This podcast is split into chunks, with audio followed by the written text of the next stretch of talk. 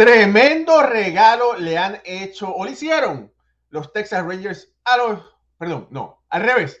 Tremendo regalo le hicieron los Yankees de Nueva York a los Texas Rangers. Sobre eso y muchas cosas más. No sabía nadie que béisbol ahora comienza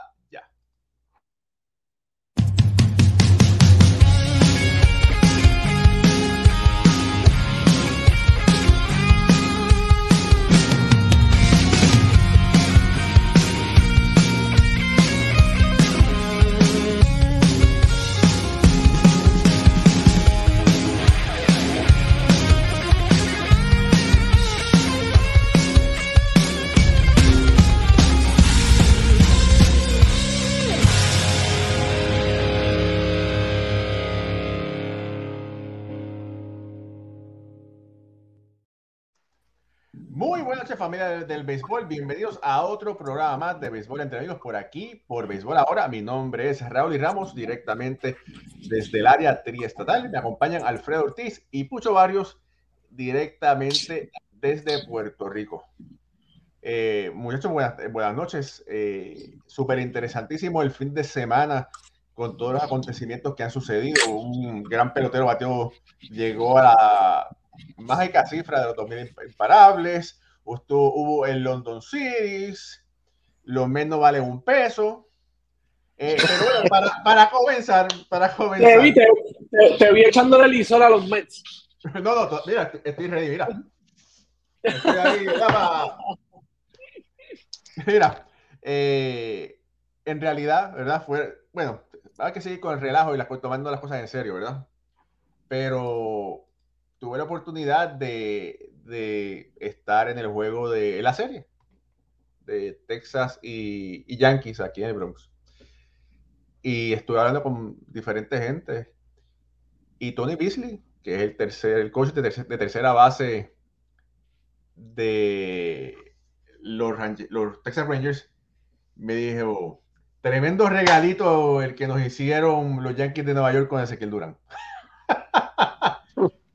Ezequiel Durán para que le duela más a esa nación yanquista. Fue uno de los peloteros, fue, fue uno de los peloteros, ¿verdad? Un paquete de novatos que pasó a Texas por dos peloteros que ya no se encuentran en los Yankees de Nueva York. Eh, Pucho, aguántate porque se te puede caer el, pelo, el pelo que te queda. Durán, Durán estuvo en ese cambio que llevó a Joely Rodríguez a los Yankees. Joely Rodríguez después fue cambiado de los Yankees a los Mets y ahora está con, con el equipo de Boston. Y el otro fue el gran pelotero. Mira, hasta, hasta respiro así hondo porque todavía no me lo creo. Joey Galo. Wow. Mira, Alfredo que es caro. Mira cómo se lo está disfrutando. Mira, mira. Mira. Oh, ya, ya, tienes para ya tienes para la semana. Oh my God. Sí.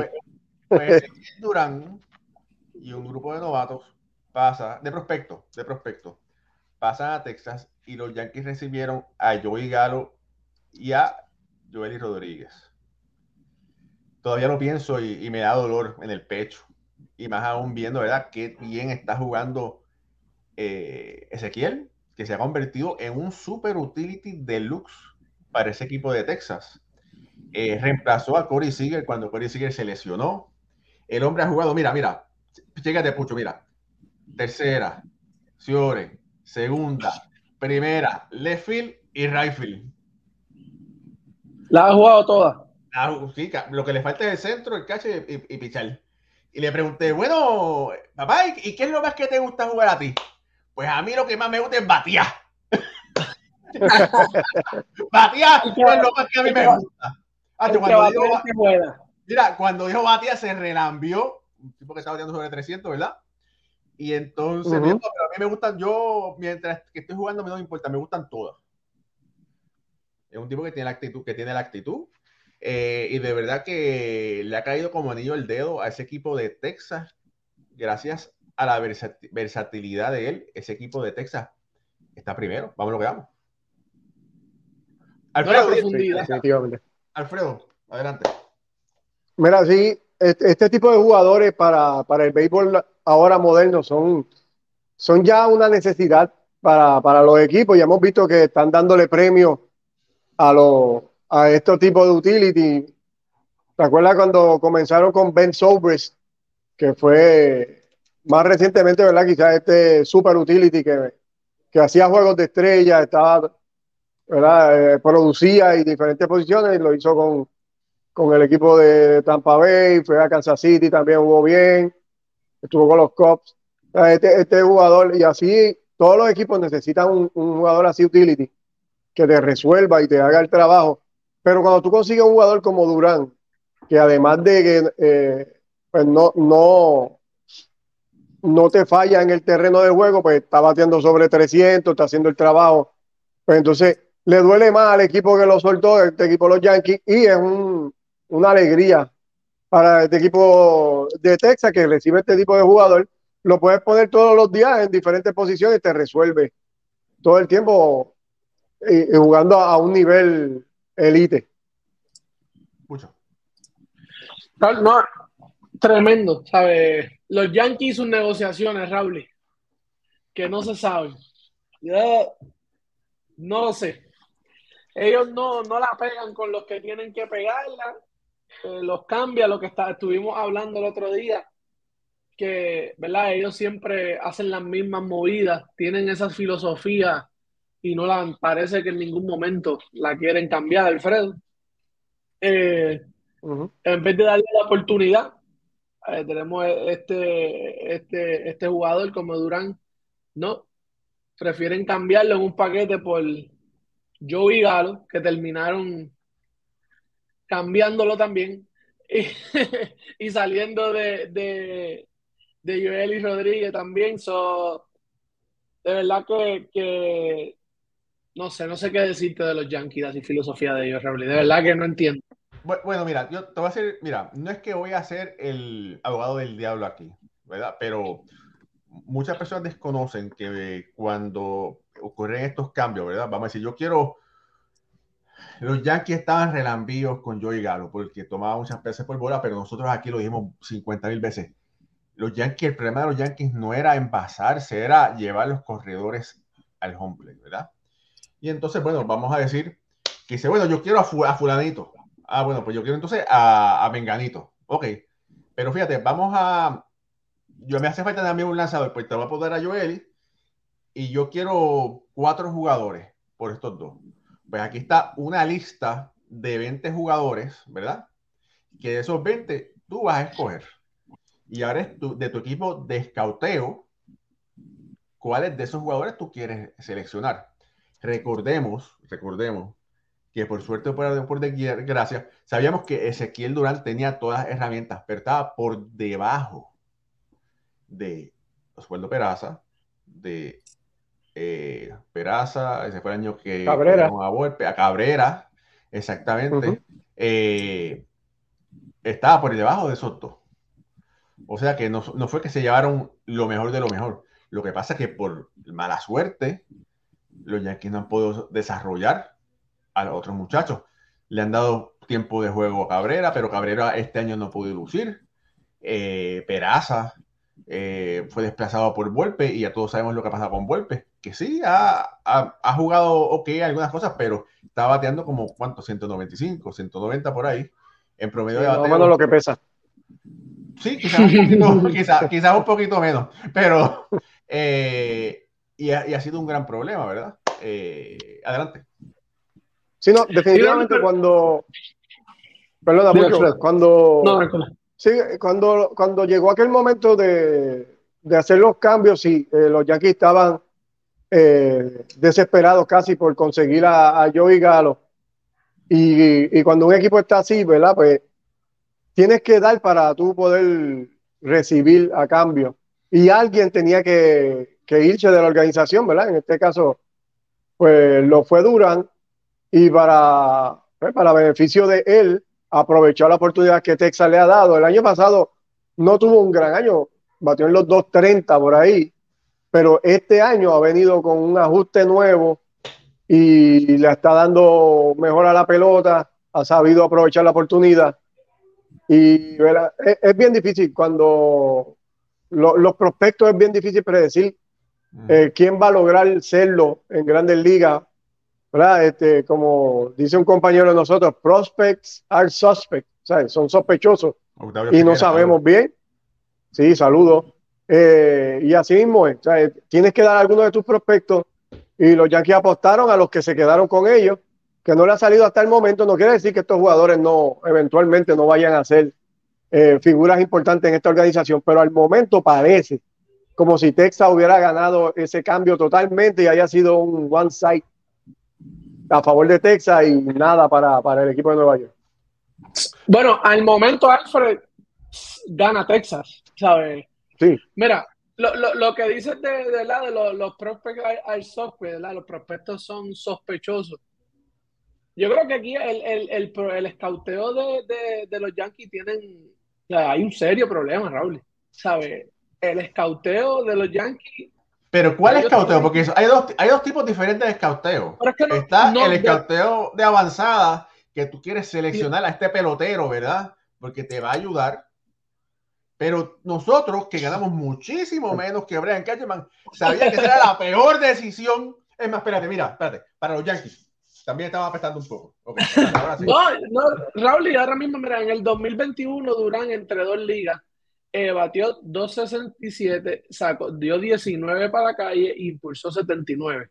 Eh, él filmó en el 2017, entonces solamente son tres añitos después. y luego de eso, en el 2022, antes de que, ¿verdad? Pues luego de que hacen el cambio, con dos equipos de nuevo, batió 302, eh, sacó 16, impulsó 57. este, ¿sabe? Él te está dando señales de que algo hay. Esto es un buen tipo, un tipo atlético. Eh, puede usarlo para varias múltiples posiciones. Ahora mismo, en el equipo grande, en ese line-up, que sabemos que es la mejor ofensiva del equipo de Texas, ahora, ahora mismo en la liga, él está segundo en overaje, tercero en un base percentage, segundo en slogan, segundo en OPS. ¿Dónde tú no viste un potencial en, este tipo que te pueda ayudar en una organización de los Yankees. Pero, es que, vamos a lo que vamos, los otros muchachos que no han lucido bien estaban por encima de Ezequiel. vamos, vamos, vamos a buscarlo, porque cuán por encima podían estar en esos años. Eh, vamos a ver, nuestro querido amigo Waldo Cabrera. Vamos a ver el, número de, dígame, porque es que pero, pero, mira, pero, pero no lo busquen los números del ligador, busquen la lista de prospectos cuando estaban los, prospectos, ¿verdad? ¿Cuál eran categorizados? Número uno, número dos. No, los números son los que, los que hablan. Sí, porque es verdad lo que tú dices, Pucho, porque, si, si los números nos contradicen, entonces hay un problema aquí en la organización de los Yankees al categorizar a, su, a sus prospectos de, quién es mejor y quién es peor. con, los números nosotros podemos saber, pero lo que sí es claro es que este muchacho ha aprovechado la oportunidad y, ha, sabido, ¿verdad?, este, poner los numeritos ahí correctos para, para que eh, eh, aportar a este equipo de Texas que, obviamente está haciendo eh, algo que nos sorprende a todos. Así que al igual que él, a mí personalmente me sorprende de una manera bien grata que está teniendo tremenda temporada el equipo de Texas lo está haciendo como conjunto también. Y a veces esto es como contagioso. Cuando unos jugadores empiezan a producir y eso, se le pega a todo el mundo. Todo el mundo empieza a batear bien. Y es igual de la otra manera. Que cuando el equipo de los Yankees no está haciendo buen trabajo y estamos viendo a estos jugadores fallando y están en eso, como que los demás jugadores también caen en lo mismo. Y eso es lo que estamos viendo en estos dos equipos que están yendo hacia lados contrarios aunque esta serie la dominó el equipo de los Yankees 2 eh, a 1, pero el equipo de Texas está siendo mucho mejor en esta temporada. Mira, un dato interesante, en el 2022 eh, Durán batió, bueno, en 208 turnos, ¿verdad? Tuvo 49 hits. En el 2023 ya tiene 199 turnos y ha bateado 62 eh, hits. Ha lucido mucho mejor. 5 cuadrangulares contra 9 básicamente en menos turnos al bate ya sobrepasado todas sus estadísticas de su primer año. Eh, y ustedes saben que en muchas, en muchas ocasiones el segundo año de un pelotero es el sophomore year y a veces se, esca se, esca se escogotan, ¿verdad? Porque los lanzadores contrarios están... Eh, sí, pero los ajustes. Lanzar, los ajustes, sí. ¿verdad? Pero aparentes, aparentemente Durán ha hecho los ajustes a su beneficio y hace que ustedes ven las estadísticas, los números, todos los números están por encima en menos turnos al bate que la temporada pasada. Así que eso es, eh, son buenas noticias. Como me dijo Tony Beasley, ese es el regalito que nos hicieron los Yankees. No, y también la, la, organización de Texas se ha caracterizado por eso, ¿sabes? Todos los, los buenos, los buenos. La ofensiva que ha creado, buenos bateadores que han pasado por esa organización, ¿sabes? Juan Rodríguez, Juan Igor González, Indio Sierra, eh, you name it, por ahí para abajo. Eh, eh, se distinguen por eso. Ahora mismo tiene un Cory Seager, un Marco Semien, Adolis García. estamos viendo lo que está haciendo Jonah Heim, el receptor. la tercera base, el novato, también está luciendo bien. Sí, John y toda esa gente, sí, no, de verdad que. Mira, qué, qué bueno por ello. Una cosa que me estaba diciendo eh, Durán es que dice, el año pasado estábamos unidos, este año continuamos unidos, pero estamos jugando mejor, estamos jugando para ganar, las cosas nos están saliendo y bueno, sin duda alguna, ¿verdad? Eh, por, gusto no están primero en la división oeste de América. No, y, la, la, la, contratación de, de Bruce Bochy. Oh, claro, aquí, sí. Aquí sabemos lo, lo, eso es verdad, eh, es un ganador. Ese tipo, ese tipo es un ganador, el, el, toda la experiencia, todo ese, todo ese béisbol que tiene. Estos son, estos son jóvenes que él los coge, él sabe los botones, cuáles botones apretar, ¿verdad? Un equipo joven con tanto talento. Y eso, que su picheo no, no tiene su picheo el que es. Sí, y acuérdate que como en la misma línea que estás diciendo, Pucho, eh, eh, realmente se dirige hasta un minuto antes de empezar el juego. Ese es el momento, toda esa preparación, todas esas conversaciones, todo eso, ahí es donde el dirigente verdaderamente saca su expertise. Una vez empieza el juego, el mismo juego dicta lo que está pasando, la jugada y todo lo demás. Y quizás el dirigente tiene que tomar una decisión u otra, pero la preparación y todo lo que hacen los dirigentes antes del juego, ahí es donde está la diferencia, como lo estábamos hablando eh, hace unos programas atrás, la preparación del infield, todo eso es lo que lleva a los equipos y eso es lo que está aportando realmente Bochi a, este equipo de Texas. Mire, y quiero eh, recordarles a todos que este programa viene gracias en parte a nuestro amigo Carlos Bonillo, tu asesor financiero. Si tú necesitas tu ayuda, ¿verdad? Para preparar tu plan de retiro, aumentar tus activos, planificación de presupuesto y plan para situaciones inesperadas. Eh, www.cuidatufinanzas.com 787-942-0860. Esa primera cita, cita es totalmente gratis siempre y cuando que le digas que nos escuchaste, que lo escuchaste por aquí, por Béisbol Ahora. Carlos Bonilla, una persona de confianza que te puede ayudar para tu presente y para tu futuro. Saludos, Carlito. Excelente. Pues Mira, eh, antes que nada. No, hagan ni como los Mets ni como los Yankees, prepárense, llamen a Carlos. Hagan como los Yankees, no me que no sé a quién llaman para prepararse para su futuro y ya vemos lo que está pasando. Le dicen Carlos Bonilla el slogan, así le dicen ahora. mira, pendiente que va, mira, eh, hablando, de, hablando de slogger, eh, me enviaron un, un, video. Mira, mira, mira el caballo este, mira. ¡Ey, ahí! ¡Ándale! Vamos, vamos, vamos, vamos, Ahí está. Pucho, ese fue el primer hit. Es una que me varilla. me, me, lo sospeché, me lo sospeché que Raúl iba a poner el video. Eh, no, ese fue el cuarto, el cuarto. Ah, disculpa, ya, tú, te, ya tú te crees a Ray, no, no, chaval, el cuarto, el cuarto. estamos viendo muchos videos de Arrae para seguir, para seguir mejorando, Alfred. Qué bruto, mira, mira, por acá saludos a Camilo Jorge que está conectado. Víctor Manuel Otero, saludos muchachos. Ulises Mesa desde Venezuela, saludos. José Gregorio Jiménez dice Luis Arrae en busca del récord de hit del super pimentoso Pirros. No llega, no llega, no llega a los cuatro mil eh, saludos a nuestro doctor eh, Iván Rodríguez, que está por ahí conectado. Tom Bayhanen, gran amigo escritor, Gracias. está conectado por ahí. Saludos a Tom. Eh, José Maldonado dice: ¡Zumba! José Gregorio dice, los Yankees están a modo de lágrimas. Jaro Rodríguez dice, buenas noches, bendiciones para todos desde Newark, New Jersey. Saludos. Armando Heredia dice, yo Galo. Bueno, Edgar Escobedo, buenas noches. Hablen de San Francisco Giants para el Wildcard porque los padres, así como Mets, son un fiasco. Vamos a tener que hablar de San Francisco en los próximos programas. Eh, Ethan Salas matando a la Liga de las Menores. Cuidado si no lo suben en esta mitad de la temporada. No, no lo pueden subir. Eh, todavía es muy temprano. Eso hay que darle, eso hay que madurarlo bien chévere. Eh, por aquí vamos a ver, dice Armando Heredia fue lo mejor que los Yankees no tuvieran esa oportunidad, fue lo mejor para Durán. Sí, fíjate, yo creo que, yo creo que sí, estoy de acuerdo contigo. Eh, a Ezequiel le convido que lo cambiaran de los Yankees. Porque hemos visto que no han podido desarrollar prospectos en jugadores regulares en los últimos años. Y lo mejor que le pasó fue eso.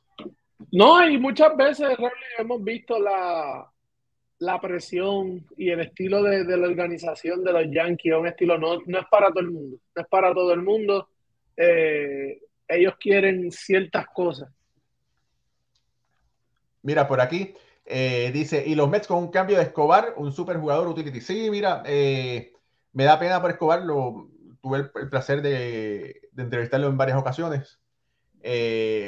un super jugador, muy bueno en el clubhouse Lamentablemente, Escobar no produjo lo que los Mets esperaban. Eh, y bueno, lo cambiaron y espero que, pueda lucir muy bien allá con el equipo de California. Eh, Larry Somarriba, saludos mi gente, saludos a Larry. Lizardo, dice, buenas noches familia, llegando, dando like, ah, denle like a este programa, muy importante. Waldemar Ramos, el primo, muchos saludos. bendiciones para todos. Oye, pregunta, pregunta aquí, Lizardo Rivera dice, Raúl, ¿Cambiarías a Gleyber y subirías a Peraza? Mira, eh, en este momento de la temporada todo depende si, si yo fuera Brian Cashman, ¿verdad? O fue, no Brian Cashman, pues, si yo fuera el gerente general de los Yankees, ¿verdad? Eh, hay que ver si estamos decididos a vender o estamos decididos a comprar. Eh, yo entiendo que todo indicaría a ver qué tan pronto pudiera regresar Aaron George porque los Yankees pudieran clasificar a playoffs en este momento con un poco de suerte, pero eh, posiblemente se quedaría en la primera ronda. Sí, porque le, tocaría con Baltimore. Ahora, hoy, hoy, hoy, Raúl, sí, ¿verdad? Eh, un playoff, un escenario de postemporada sería, los bailos los recibirían Tampa Bay y Texas, que ganan sus divisiones, y las series de Wild Card serían Minnesota y Houston, eso sería buena, ¿verdad? Carlos Correa su, ¿verdad? Contra su viejo equipo, y Yankee y Baltimore. Mira, entonces, eh, hay que recordar que Gleyber es agente libre al terminar esta temporada. Gleyber de hoy no es el mismo de Gleyber de hace cuando comenzó bateando 30 y pico, casi 40 cuadrangulares, ¿verdad? Eh, yo le diera la oportunidad, yo, yo pusiera a Volpe en segunda y a Peraza en el short. Y lo he dicho un sinnúmero de veces. Eh, como combinación, eh, sería donde como económicamente le convendría a los Yankees. Y yo trataría de cambiar a Gleyber, que ha subido su valor, para algo que pueda ayudar al equipo. Eh, eso es lo que yo hiciera. Pero bueno. Julio Rodríguez, saludos por ahí conectado. Gracias, hermano, por el like. Es que Escobedo.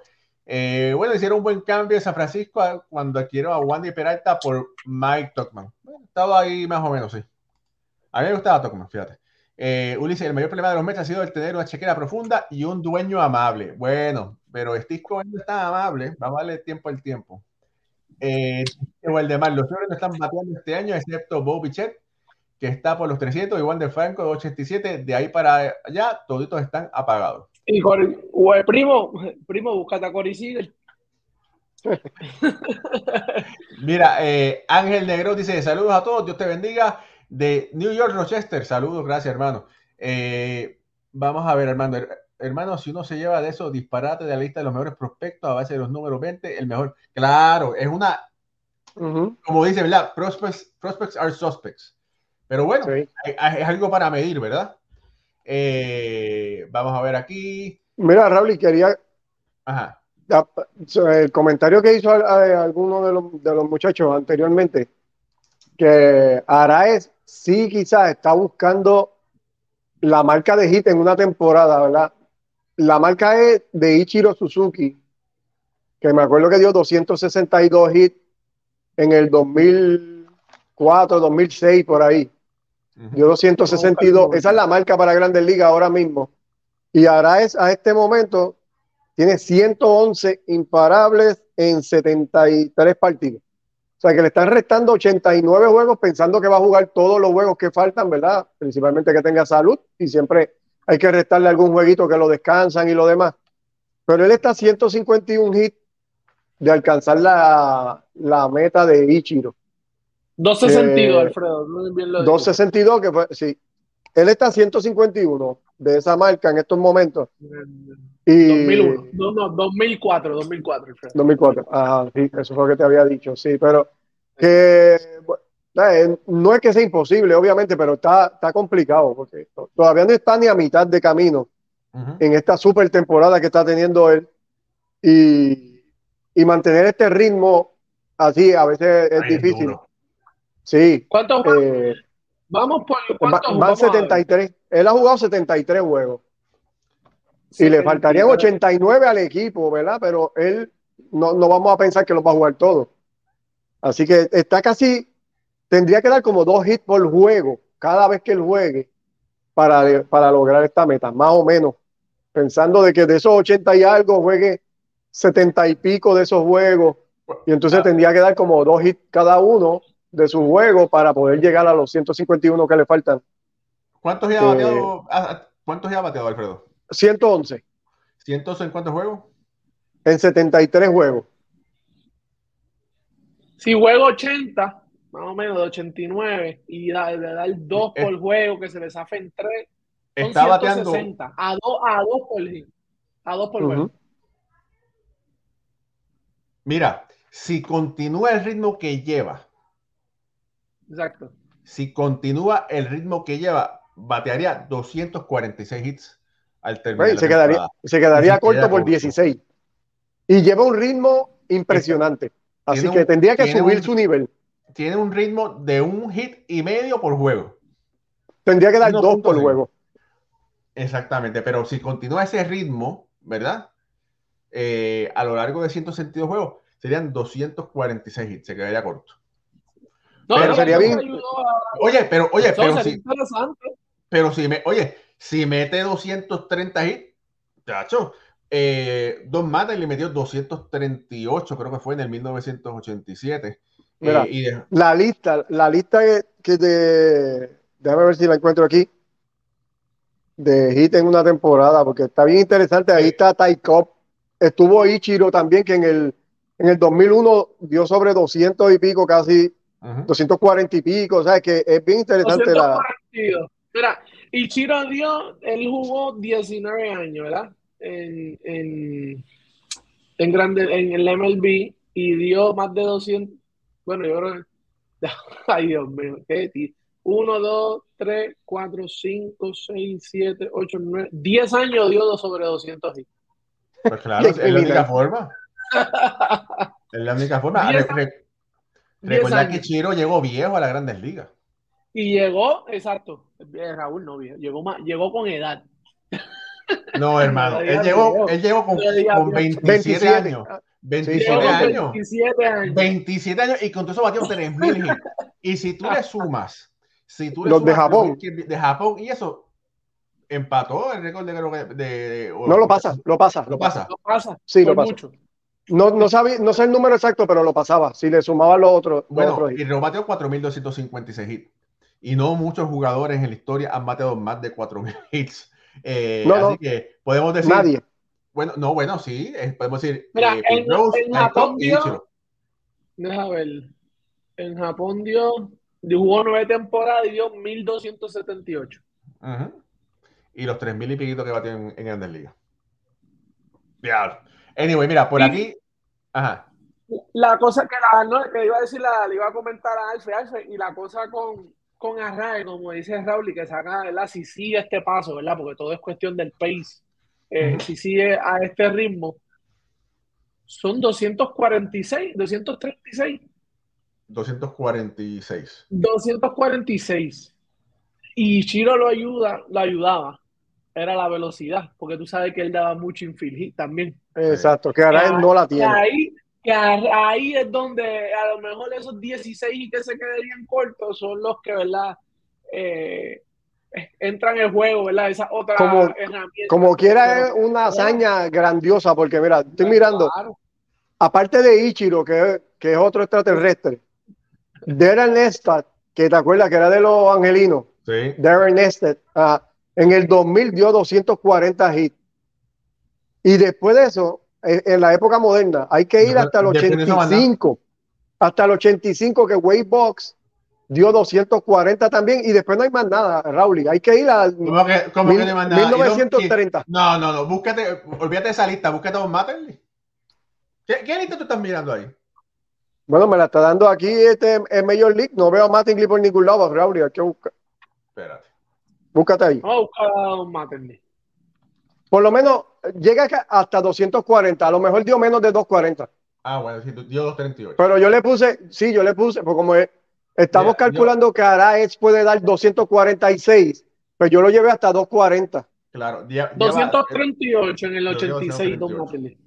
Ah, pero no está en la lista, porque es un bacalao, se quedó corto. Mira lo que tengo Martín. Oye, y Martín era. 38 oye. Y Martín era otro que no tenía nada de velocidad, ¿oíste? Esos hits fueron ahí a muñecas. Así muy. Pero fíjate, eh, si como se juega el béisbol de hoy, hoy en día, si, pasar los 200 hits sería algo formidable. Llegar, arribar a los 200 hits sería algo formidable, ¿verdad? Porque cuando yo estaba creciendo, yo, yo decía, ah, eh, ¿cómo yo puedo chequear las tarjetas de pelotero? Ah, el que tenga 200 hits es el caballo de los caballos. Y decía, ah, mira, este batió 200, este batió más de 200. Ah, sí. 190, se quedó ahí, ¿verdad? Pero hoy en día no hay tantos jugadores que llegan a esa cantidad, ¿verdad? Así que, no sé, esperemos, bueno, somos fan de, de Luis Arra, de lo que está haciendo, y esperemos que pueda seguir continuando lo que está, lo que está logrando. Mira, saludos por aquí a Jaime de Inizar, que está conectado. Eh, Freddy Antonio Osorio Ortega dice: Lo que pasa es que el cuerpo de Scott no sirve. Noel Rodríguez, buenas noches, muchachos. Eh, Bruce Brochy cuadrando ese equipo, muy cierto. Y Víctor uh -huh. Manuel, nuestro querido amigo de zona 16, dice: Total, que ellos está batiendo para 176. Eh, mira, está, está compitiendo con Antonio Golpe. Ángel Negrón, we're, eh, dice que we're playing, but we're pitchers well. Eh, vamos a ver aquí, Julio Rodríguez, saludos. Ah, Ricardo está trabajando, está, está narrando juegos sí. allá en, en, Venezuela. Eh, Ed Pana, saludos por ahí. Sí, que Raúl, dile que vayan y vean el anuncio de, de Ricardo. Que salió sí, un anuncio. Pero mira, Waldemar dice que esas bolas que estás con que estás jugando ahí que están traqueteadas. el bate, el bate, el bate. Le voy, a, le voy a enviar, te voy a enviar otros videitos, este guarde, al primo, le voy a enviar otros videitos para que vea. Mira, saludos a Víctor desde RD, Vidal Santiago, saludos. Eh, Ángel Ortiz dice, todavía falta mucho para eliminar equipos, equipos que están a 10 todavía, sí, todavía, pero ya estamos llegando a ese punto. Estamos aproxima, aproximadamente a 5 juegos para llegar a la mitad de temporada. Eh, María López, la madrina del show, está por ahí. Dice, eh, oye, este parece que es de los de Alfredo. Cuidado con el Fénix de Boston, que puede renacer, renacer entre las cenizas. Así mismo es. Yo creo que va a buscar el, el bacon cleaner para limpiar las cenizas. ¿Cómo está la cosa? Estamos a tres jueguitos de wild card, ¿sabes? Eso está ahí alcanzable. Vamos a ver. El picheo, tienen que hacer un... Yo creo que si Boston hace un movimiento de, de un, un, dos o tres pitchercitos que hagan el trabajo, ellos no necesitan ni alguien que, que sea un caballo, que, que venga, que sea un super talento. Ellos necesitan a alguien que le haga el trabajo. Unos, unos buenos quality starts, Alfredo. Sí, un, un 3, un 3, un 3, ellos, un 4. ellos necesitan robarse dos o tres eh, pitchers más como Whitlock. Y ya, con eso tienen. si fuera fácil. Como, como velo, como velo, como velo. Bello está tirando, sí. Creo que hay Bello futuro ahí. Sí, sí. Mira, Raúl, estábamos hablando de los hits. Y, y, eso y otro de los. Ajá, adelante. No, adelante. Sí. Otro, otro de los de los caballetes de, de esta temporada, Freddy Freeman conectó su imparable número 2000 en su carrera, ¿verdad? Lo, lo, pone en una marca bien significativa y me alegro mucho por este jugador. Freddy Freeman tiene 33 años y nos trae a la discusión, ¿verdad? Si vamos a ver otro, otro bateador que conecte 3.000 hits en nuestros tiempos, ya que aquí lo hemos hablado otras veces, la dificultad que, que cada vez se está haciendo más con la cantidad de lanzadores, ¿verdad? Lo hemos explicado aquí, como el juego ha ido evolucionando y ahora te traen un lanzador para la séptima, uno para octava, uno para novena, eh, muchos brazos frescos, todo el mundo tirando sobre 100 millas y lo que ha hecho más difícil el arte de batear. Y para, para ser más claro en esto, ahora mismo Miguel Cabrera, el futuro Hall of Famer, tiene 3.119 hits, según me puso aquí. Pues, si estoy un hit atrás. 3.120 imparables. El próximo que le sigue en la lista de jugadores activos es eh, Boto, el de Cincinnati, con 2.098.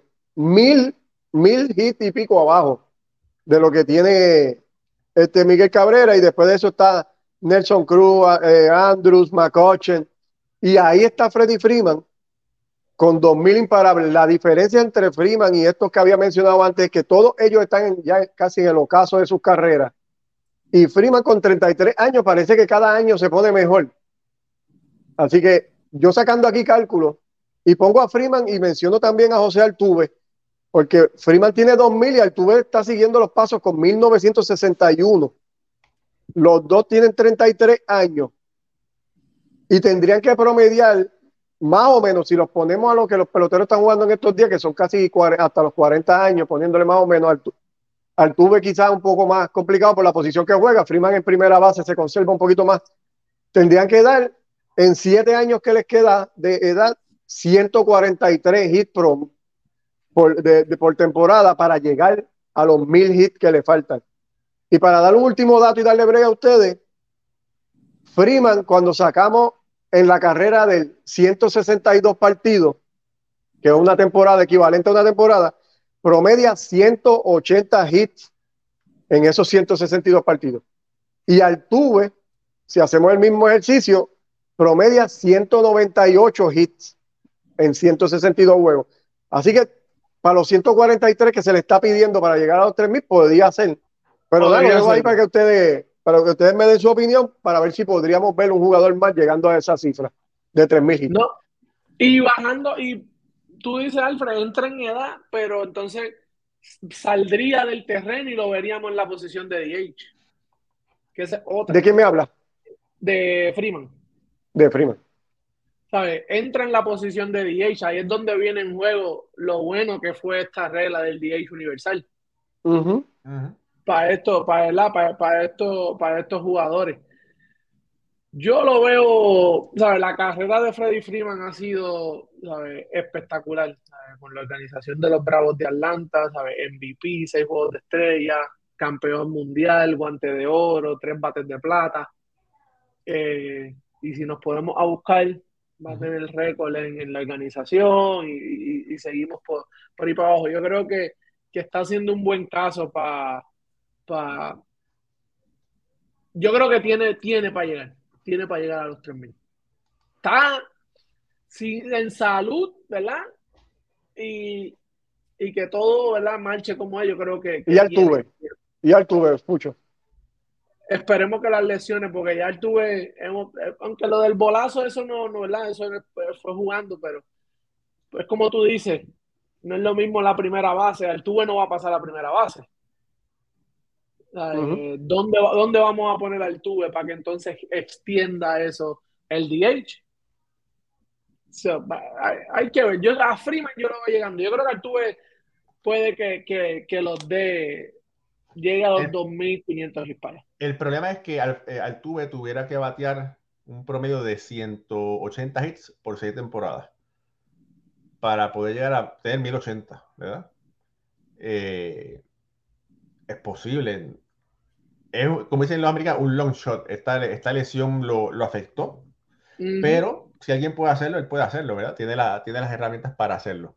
Eh, por ahí están preguntando, Ángel Negrón dice, ¿tú crees que Aaron George va a romper el récord de 62 honrones? Solamente en PlayStation.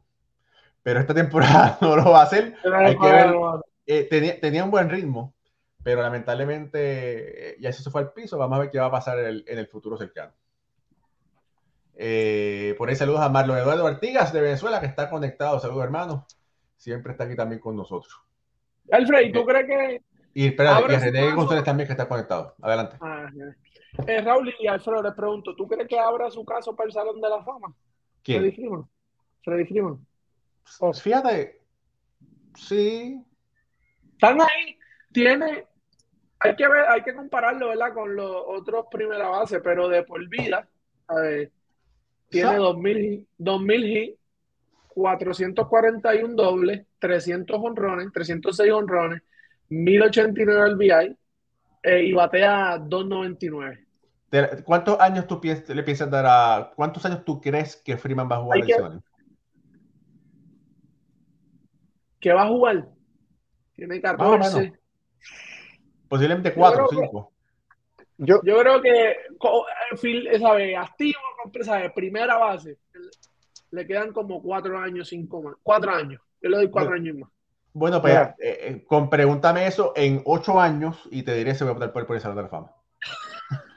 Mira, yo creo dos cosas. Número, número uno, además de los numeritos, tiene un 52.4 de Ward. Eh, Freddy Freeman, que lo pone bien, ¿verdad? Comparado y con los análisis que hemos hecho otras veces con los jugadores que han entrado últimamente en el Salón de la Fama, si nos vamos a dejar llevar por el Ward, es un gran candidato.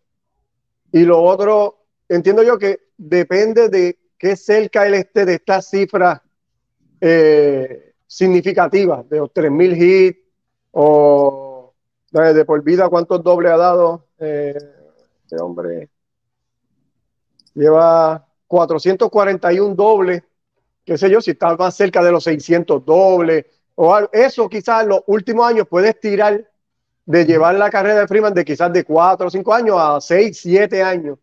Y llegar hasta los 40 jugando va, a depender de qué es el que esté esta cifra que, que lo, lo, haría un candidato más sólido a entrar al, al Salón de la Fama o, y conseguir eh, más votos y esas cositas con los números que ponga. Él ahora está en, está en dirección hacia el Salón de la Fama, es uno de los primeras bases más eh, productivos que hay en esta. Y fíjate, de la forma en que yo lo categorizo, ahora mismo es por las épocas, ¿verdad? Eh, los jugadores no están jugando tanto como antes y va a ser muy difícil que los jugadores puedan seguir consiguiendo 3.000 hits, 500 cuadrangulares y demás marcas, ¿verdad? Eh, entonces yo entiendo que tienes que ponerlo de acuerdo a la época en que jugaron. Y pues de ahí, eh, por lo menos hasta este momento, Freeman ha sido una de las mejores primeras bases. Mira, igual de mal que hoy está a on fire. Dice, al tubo lo ponemos a darle el zapacón. H está, ya tú sabes. Eh, ¿Quién es, quién, para ti, quién es la otra primera base de esta generación que podamos poner con Freeman? Quizás Paul Goldschmidt, ¿verdad? Sería otra primera base. Yo está aquí mirando, Goldschmidt tiene un Word de 60.7 ya. En, e, en, este momento de su carrera, Goldschmidt tiene 35 años, dos más que Freeman. Tiene 1834 hits, o sea que él está casi una temporada por debajo en hit y tiene dos años más, así que veo bien a Freeman, fíjate, para buen candidato para, para entrar al Salón de la Fama eventualmente cuando le toque, si sigue este ritmo ¿verdad? Que, lleva. Eh, brincando, ¿verdad? Y hablando un poquito de los Cardenales.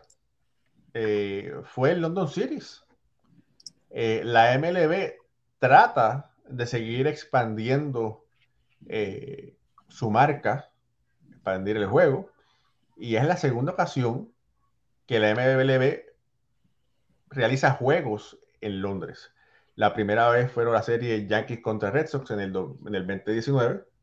Lamentablemente, por motivos de la pandemia y diferentes cosas, no se pudo repetir. Eh, pero ahora eh, lo pudieron hacer los Cardenales contra los eh, dicen que aunque todos los asientos no se veían llenos, llenos, llenos, dicen que fue un éxito. Eh, hay veces que los revendedores compran los tickets y no los pueden vender. Eh, gente, Víctor Flores, con quien yo hago el, podcast de los Mets, estuvo ahí, dice que fue un éxito total.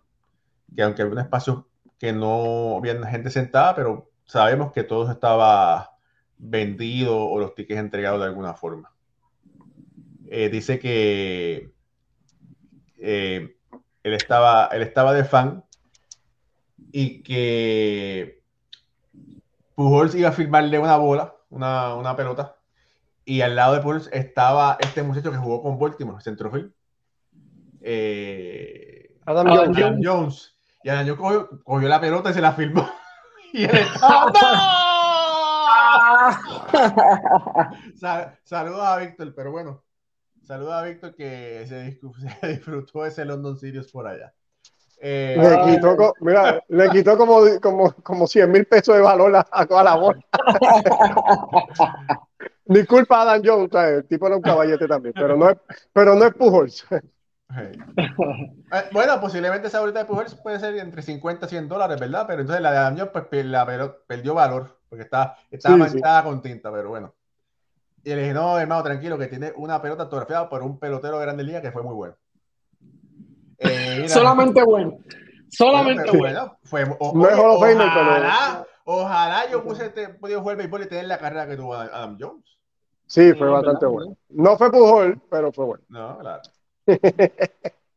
Saludos a Denis, Vargas, que está para. Denis Vargas, Mira, Raúl, estaba hablando, el parque se veía súper bonito, de verdad que la preparación fue exquisita allí en London. Tuve break de ver parte de ambos juegos y el, se, se veía eh, muy, muy bonito. A diferencia de cuando fueron los Yankees y los, y los Mets, eh, de, perdón, los Yankees y Boston, eh, eh, estos juegos fueron más, como, más parecidos a lo que podemos ver en Grandes Ligas. Aquello fue un festival de palos, lo que pasó entre Boston y, y Yankees en el 2019. El parque no tenía las dimensiones y se volvieron locos dando cuadrangulares. Y realmente no, e- esto tenía más ambiente de parecido a, a un juego de Grandes Ligas y realmente me disfruté mucho los juegos, estuvieron buenos. Los dos jueguitos, los equipos dividieron honores, así que cada uno se llevó una buena experiencia. Mira, No, la- y, con eso, y con eso ya, ya Grandes Ligas anunció que la próxima serie son los Mets contra Filadelfia en Londres el 7 de junio, creo que es del 7, 7 y 8 de junio. Bueno, es en junio del 2024. Bueno, nosotros tenemos, eh, nosotros tenemos credenciales, ¿verdad? Claro, Hay señor. que ir, hay que ir ya está bueno, Raúl. Hay que, hay que ir cuadrando, hay que ir cuadrando la logística. Bueno, eh, busquen sus alcancías, busquen sus alcancías y vamos a, ¿verdad? Hacer alcancías. Que Y, el que- oye, y buscar auspiciadores para ese, para ese viaje, ¿verdad? Así que si no hay sí. auspiciador, se puede empezar a anunciar desde ahora o también hablamos para el Sí. Si- y si nos quiere mucho también, sabes, eso fue. recomiéndanos, si tiene un auspiciador, si sabe de algún auspiciador, recomiéndanos el 100%. Alfredo dice, también me puede adoptar a mí también. Sí. Mira, y, no, una, un, un ángulo de cámara que ellos usaron a Nolan Arenado cuando estaba entrando al film, no sé si lo llegaste a ver, este, Alfredo, yo lo retuiteé en mi cuenta de, de Twitter, parecía de videojuego. Era como un tipo, como un drone encima de él y ¿sabes? como que lo estaba persiguiendo, ¿no? De verdad que lo que hicieron fue fue un show.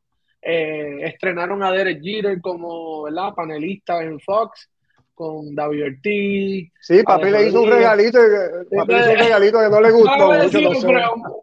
Mal Sí, es mal agradecido. Sí, es un mal agradecido. eh. El capitán es un mal agradecido. Hay, hay que, hay, que ser fresco para hacerle ese regalo a ese hombre. Ese David Ortiz está pasado. Tú- Raúl, ¿y tú no tienes eso, ese footage ahí para verlo? No sale. El de cuando papi le da el regalito a, a Jeter, ¿no?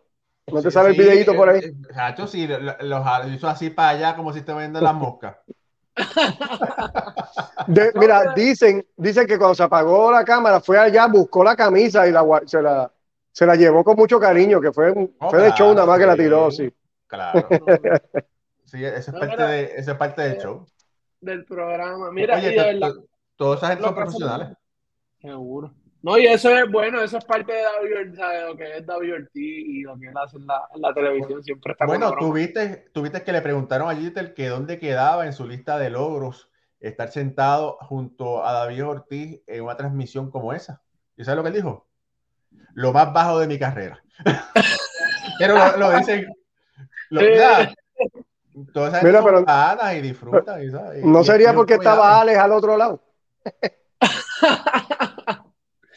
No, de Ah, verdad que, pero yo creo que esa dinámica es buena, de verdad que Fox, ¿verdad? Lo- lo- los que hacen, cuadran esto, es bien, bien interesante como, como lo piensan, porque tener a, a, a Ortiz, tiene el mejor de una organización, uno de los mejores de una organización súper histórica. Esa riña de los 2000 entre los Yankees y, y Boston, que se tiene el capitán de la, una de las mejores franquicias también de, de la MLB. Es, es excelente, de verdad que es otra cosa verle. ver Sí, eso, es un verdad. Dream Team de, de allí de comentaristas. ahí. Mira, de analista. verdad que sí. Mira, por aquí, Dubán Álvarez dice: Otro regalo de los Yankees fue Tyro Estrada. Mándame, me gustaba Tyro Estrada. Y está, Pero, está yendo súper bien en San, en San Francisco, pero sí. pero qué bueno, porque qué bueno, mira, mira cómo estrellaron a Gleyber Torres. O sea, por lo menos están, están teniendo éxito. Mira, mismo por ahí no- me voy a meter en candela, Pucho. Y Te va a meter en candela, Raúl. Me voy a meter en Raúl, candela. A suave, que tú te, me candela. vas, tú te me vas a virar por Twitter y después. Ajá. Mira, me voy a meter y voy a, voy a poner aquí los datos. Espérate, Por- compartir pantalla. Y yo voy a decir algo. Yo no creo que Luis Arraez llegue a los 3.000 hits. Ah, Luis no, Arraez, Luis Arraez tiene 26 años y en este momento tiene 555 hits en su carrera de grandes ligas. 555 o este año, en el 2023, debe alcanzar por primera vez 200 hits. Eh, lo que le pusiera 655, todavía está, estoy por debajo de los 700. Y entonces, vamos a decir que esos son eh, 26. Si Arraez juega 10 años más bateando 200 hits por temporada, son 2000 hits.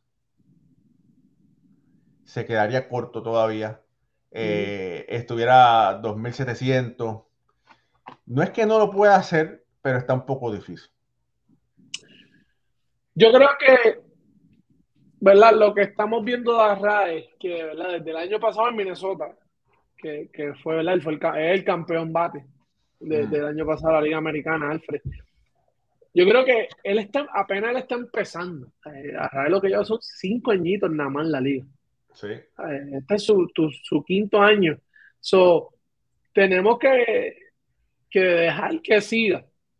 Perdón, que, que, ¿verdad? que siga, que, que mantenga esa consistencia, que por lo que vemos, después de esta temporada, si sigue así, yo creo que ya él es, ¿sabe? Como, como dicen, un force, como dicen los, los, los americanos. ¿sabe? Yo creo que ah, lo que está para mí, Raúl, y lo que está haciendo Arraez, a mí me encanta. No, a mí me encanta fascina. porque le da. Y llegar Yo a los voy- 3000 hits, tiene que jalar. Hay que jalar, hay que jalar Mira, Yo te voy a y- y tirar- me gusta, y me gusta mucho porque para mí es un bateador fino. Y a mí me gusta ese tipo de bateador fino que batea para todos lados. Sí. El a te- siempre va a ser el rey. Pero tener un bateador así, eso es una delicia. Te voy a tirar, te voy a tirar otro nombre ahí interesante para que lo analicemos antes de irnos. Mira, eh, ¿qué tal Manny Machado? Manny Machado tiene 30 años. Ha dado 1669 hits. Que le da él, vamos a poner que Manny, voy a usar los mismos, los mismos análisis anterior, tiene 30. Si Manny jugara hasta los 40, poniéndole, ¿verdad? Que serían 10 años más tendría que dar un promedio de 134 hits por temporada para llegar a los 3000. No son muchos, 134 para este tipo de jugador que está pro- él ha promediado 178 hits por temporada.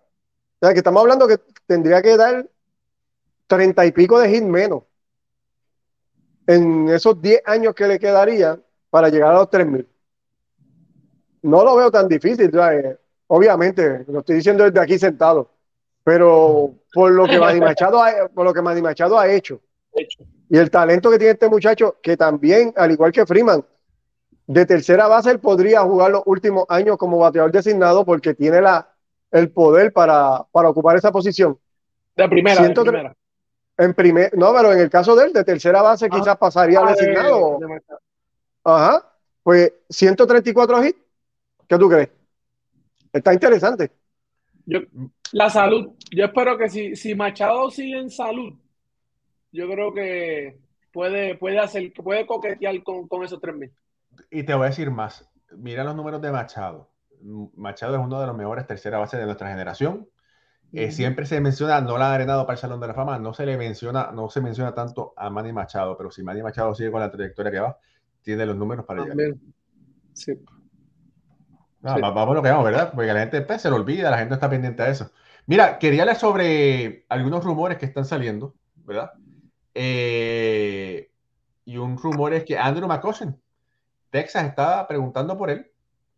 Eh, le está preguntando a los piratas y bueno, el nombre de Andrew McCutcheon se está mencionando una vez más durante la temporada de, cambio. Él jugó con, yo creo que él jugó con, con, con Bochy cuando fue a, los- a los Giants, si no me equivoco.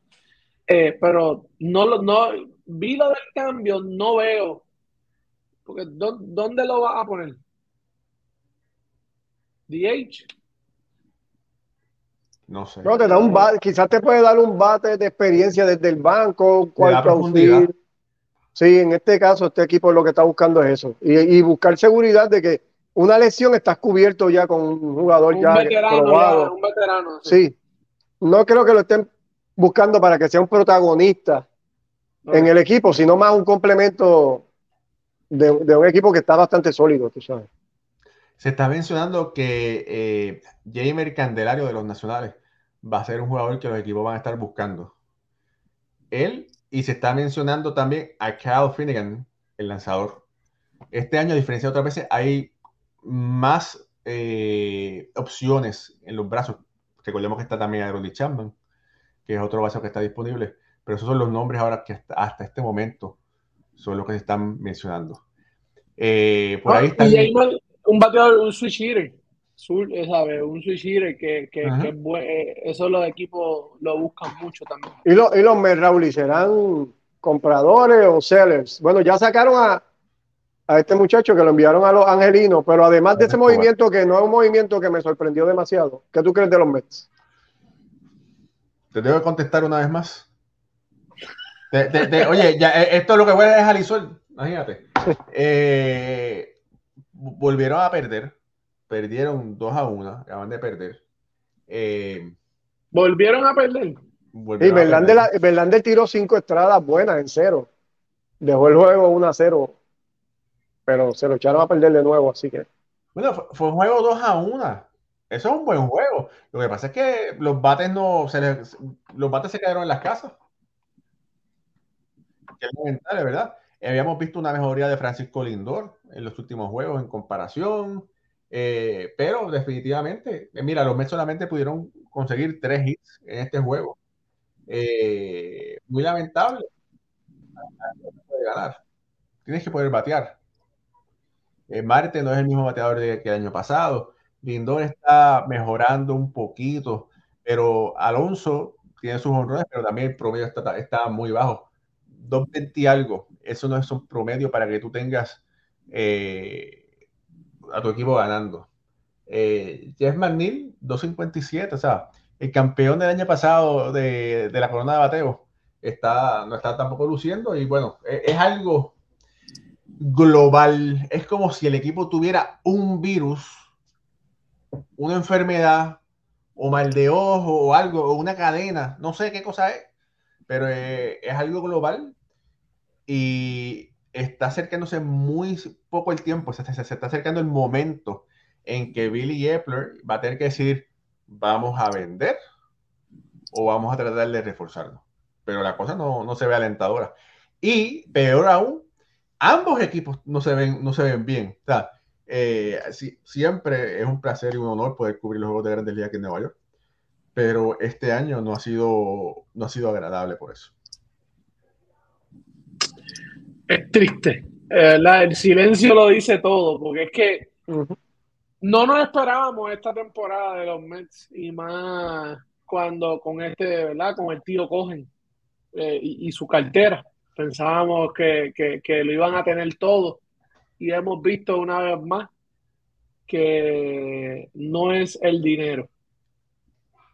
Mira, por, ahí, por, ahí, preguntan cuántos dominicanos han debutado en grandes ligas. Eh, me parece que son 900, 899 y el 900 va a ser, lo puso nuestro querido amigo y hermano eh, Moisés Fabián, dando, vamos a buscarla aquí, eh, la nota de... busca por ahí el nombre de un, de un muchacho allá dominicano que va, fue subido por el equipo de Arizona y ese muchacho se convertiría, si Dios quiere, en el jugador número 900. Justin Martínez. Justin Martínez en debutar en el mejor béisbol del mundo. De Bonao para el mundo, dice Moisés. De, los quemados, de los quemados. De los quemados de Bonao para el mundo, dice. eso es lo que reporta nuestro hermano Moisés. Nos vamos a ver cuándo cuando, cuando es el debut. Bueno. ¿Algo más? Mira, Vamos. Eh, Alfred, ¿no? Eh, yo creo que dos cositas, dos cositas, Alfred y Raúl. Eury Pérez, el novato de, los Miami Marlins, se ha quedado con esa rotación. ¿Verdad? Sabemos los strokes que ha tenido eh, Sandy Alcántara, pero Eury Pérez ha sacado la cara por, por, esa rotación de los Marlins. Es el mejor lanzador de, de todos los novatos este año. Tiene el 9, yo tengo por aquí, tiene 9 salidas, 5 y 1, 1.34 de efectividad, 54 ponches en 47 entradas. Y el oponente le batea 1.82, Raúl. Es el segundo mejor en la liga. Yo creo que tremenda movida de, de los Marlins, que sabemos que es un equipo que ha dado la batalla este año, están segundo en la, en la división, en la división este, ¿verdad? De la Nacional. Son las, a seis juegos de los Bravos de Atlanta. Eh, siguen dando la pelea. Es uno de los mejores equipos con el récord, eh, con juegos de carrera ganando una, eh, por, uno, por una carrera. Es el mejor, uno de los mejores récords. Tienen. La, y overall tienen 11 juegos sobre 500. Entonces, este equipo está jugando bien, de verdad. Sí, la verdad que sí ustedes me dicen eso y me siento como si me tiran sal en los ojos. Porque eso, eso, se supone que sea lo que los, lo que los Mets estuvieran haciendo. Están, los récords están invertidos entre Mets y Marlins. Y otro equipo que quería tocar esto y quiero escuchar, Alfred, es que tú me tienes que decir de Tampa. ¿Qué está pasando en Tampa últimamente? Eh, han perdido las últimas cuatro series. Han perdido las cuatro, últimas cuatro Tienen, eh, tienen 7 y 7 desde el 11 de junio. Están jugando para 7 y 7. Oye, Pucho, eh, era, era casi ignorante de, la fanaticada pensar que este equipo iba a seguir con aquel ritmo que tenía aplanador. Eh, están pasando por un eslón que, cual, que, que todos los equipos pasan en las temporadas. Y, y, por eso es la importancia, ¿te acuerdas en el programa anterior que estábamos, que estábamos hablando de los juegos de abril, de mayo. Estos juegos son importantes también. no es porque los, de septiembre no son los más importantes. Estos juegos son importantes y Tampa Bay se ha dado el lujo de tener unos meses mediocres, principalmente este mes de junio, y, seguir teniendo una, una ventaja de, de, casi cinco juegos sobre Baltimore, casi diez juegos sobre Nueva York y no digan los otros, porque tuvo unos meses tan buenos.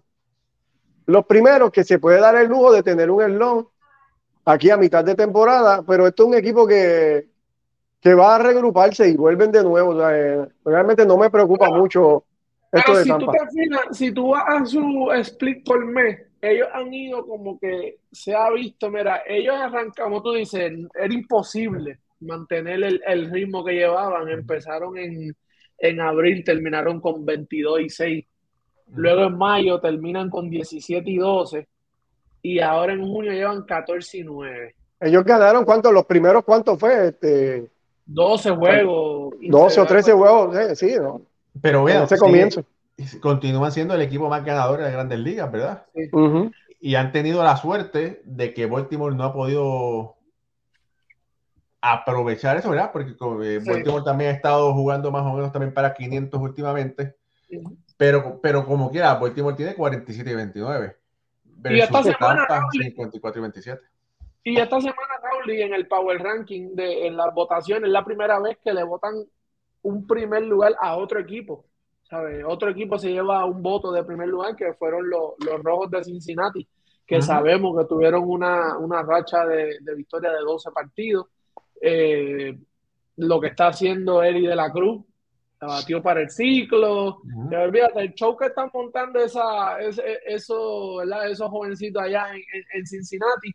Eh, y con todo eso es la primera vez que Tampa, ¿verdad?